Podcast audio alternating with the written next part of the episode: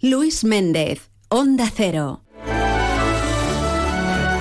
Bien, las 12 y 29 arrancamos hoy en Algemesí.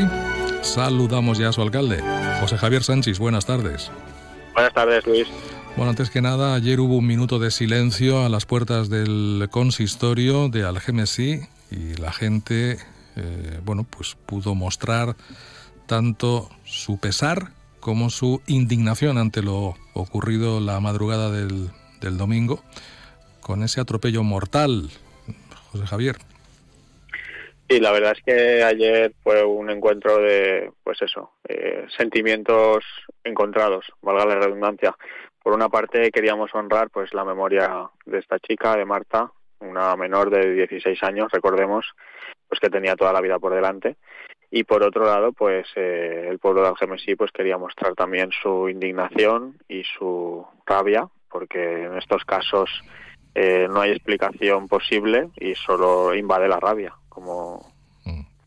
como única salida, ¿no? De, decir por qué, pues, qué ha tenido que pasar para que me quiten a mi hija eh, con 16 años que simplemente estaba sentada en un bordillo eh, un día que se lo iba a pasar bien. Entonces, eh, lo que pedimos es eso, que se haga justicia y que se impongan penas ejemplares y sobre todo que pues que esa persona sospechosa de un presunto homicidio pues cumpla todo lo que tenga que cumplir, porque al final tenemos una policía local y una policía nacional que están haciendo un trabajo de campo muy, muy activo, diario, y nos estamos encontrando casos. Eh, la semana pasada se detuvo a una persona por delinquir en un polígono industrial. Eh, el juzgado consideró que había que soltarlo y al día siguiente por la noche se volvió a detener esa persona eh, delinquiendo en el centro de la ciudad. Y eso no puede ser porque al final dedicamos los esfuerzos para que pues eso, las condenas y la aplicación de la justicia pues no sea todo lo ejemplar que tiene que ser. Alcalde, eh, ¿el atropello fue en alguna zona de ocio? Eh, ¿Qué pasó exactamente o se sabe más o menos lo que pudo ocurrir? La motivación exacta, eso es una cosa que están investigando por parte de la Policía Científica y la Policía Nacional, pero bueno, a la vista de las imágenes que han circulado, pues obviamente no es un accidente fortuito de tráfico como podría haber sucedido en un, momento determinado en una calle cualquiera. Estamos hablando de una zona donde hay una, un establecimiento de ocio, una discoteca, y parece ser que fue esa conducta fue el desencadenante de algo previo que se está investigando y se tiene que resolver por parte de la policía. Pero insisto que a la vista del vídeo, pues eh, parece ser que había eh, una cierta intencionalidad en pues hacer algo que no que no está bien no y Marta fue Marta fue eh, la que pagó en este sentido eh, las consecuencias de algo que no iba destinado a ella que si no hubiese sido ella hubiese sido otro pero independientemente de eso la intencionalidad estaba entonces el, el autor fue fue detenido no Sí, el, autor fue mm, prácticamente de forma muy rápida detenido, se dio a la fuga, a la fuga en un primer momento, mm. pero la policía local lo interceptó y, lo puso a disposición judicial. 19 años, ya me contarás. 16, 16. No, no, digo, digo el autor, ¿no? El, autor 19, sí, el autor el autor, la, la, joven 16, 16 años, ya Exacto. Eh, eh, alcalde, por cierto, ¿van a tomar alguna medida? ¿Van a aumentar la vigilancia en la zona de cara a un futuro o van a hacer algo especial?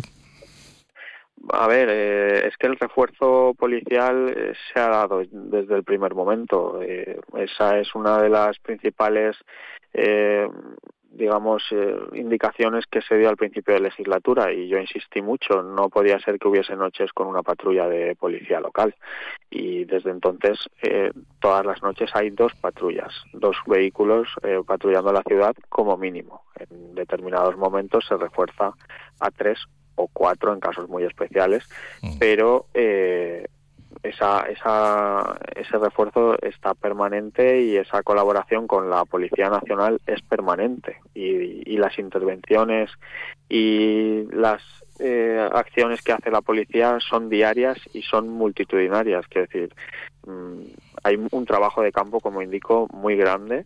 Se producen eh, detenciones semanalmente, se detectan robos semanalmente y esto no significa que haya aumentado la delincuencia, significa que se está detectando la delincuencia y que no se está haciendo caso omiso a esa delincuencia porque siempre ha existido y por desgracia va a existir, pero necesitamos actuar. Y a pesar de lo que otros opinaban, que la policía local solo está para controlar el tráfico y acciones de control de ordenanzas municipales, pues el criterio de este equipo de gobierno es que la policía local va a todo, a todo. Mm. Aquí no hay separación de funciones entre Policía Local y Policía Nacional. Somos el cuerpo más cercano a la población y la Policía Local de Algemesí va a todo. Y después ya veremos si es necesario un refuerzo o es necesario que asuma la competencia uno u otro. Pero no vamos a quedarnos en una oficina diciendo, no, esto a mí no me toca, que avisen a Policía Nacional. Eso no va a pasar ni pasará.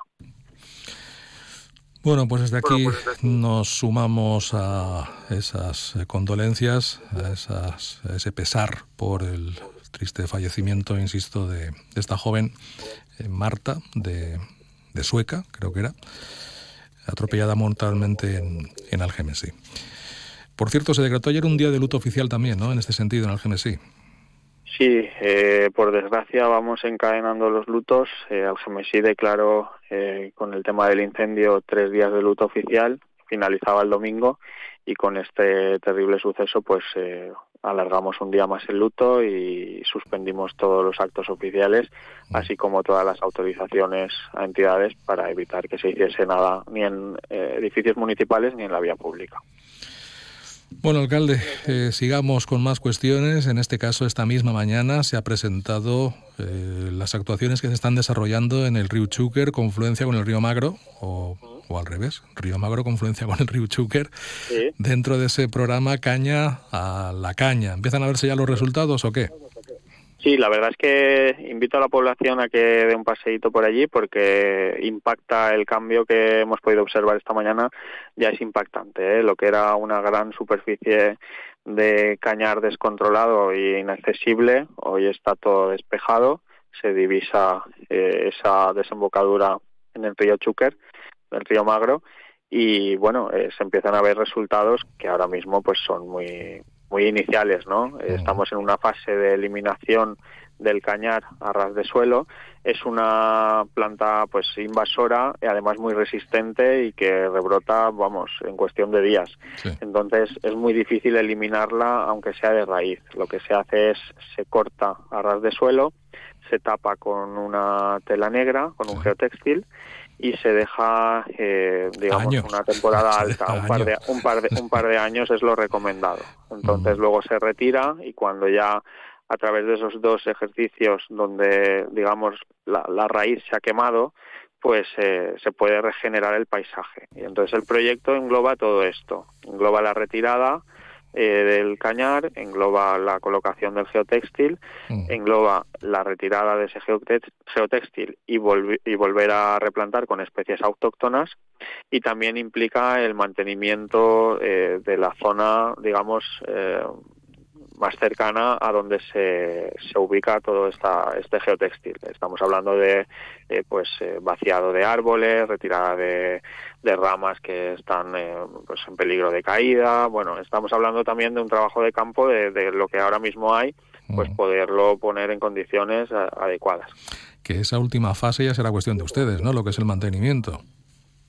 Sí, bueno, el mantenimiento final, eh, estamos hablando de un proyecto, este proyecto es a tres años, tres ejercicios, eh, finalizaría en el 25 y a partir de ahí pues habrá que explorar también nuevas vías. El consorcio está en colaboración con la Fundación Limne también eh, mirando nuevas vías para poder mantener todo esto una vez, una vez finalice la actuación al final es, es, una cuestión que tenemos que acometer, pero no deja de ser un monstruo para los ayuntamientos. Es decir, eh, ya tenemos dificultad para poder mantener los parques y jardines en buenas condiciones, pues eh, imagínense asumir competencias en materia de ríos y de parajes naturales. Es mm. inviable. Entonces necesitamos ayuda sí o sí.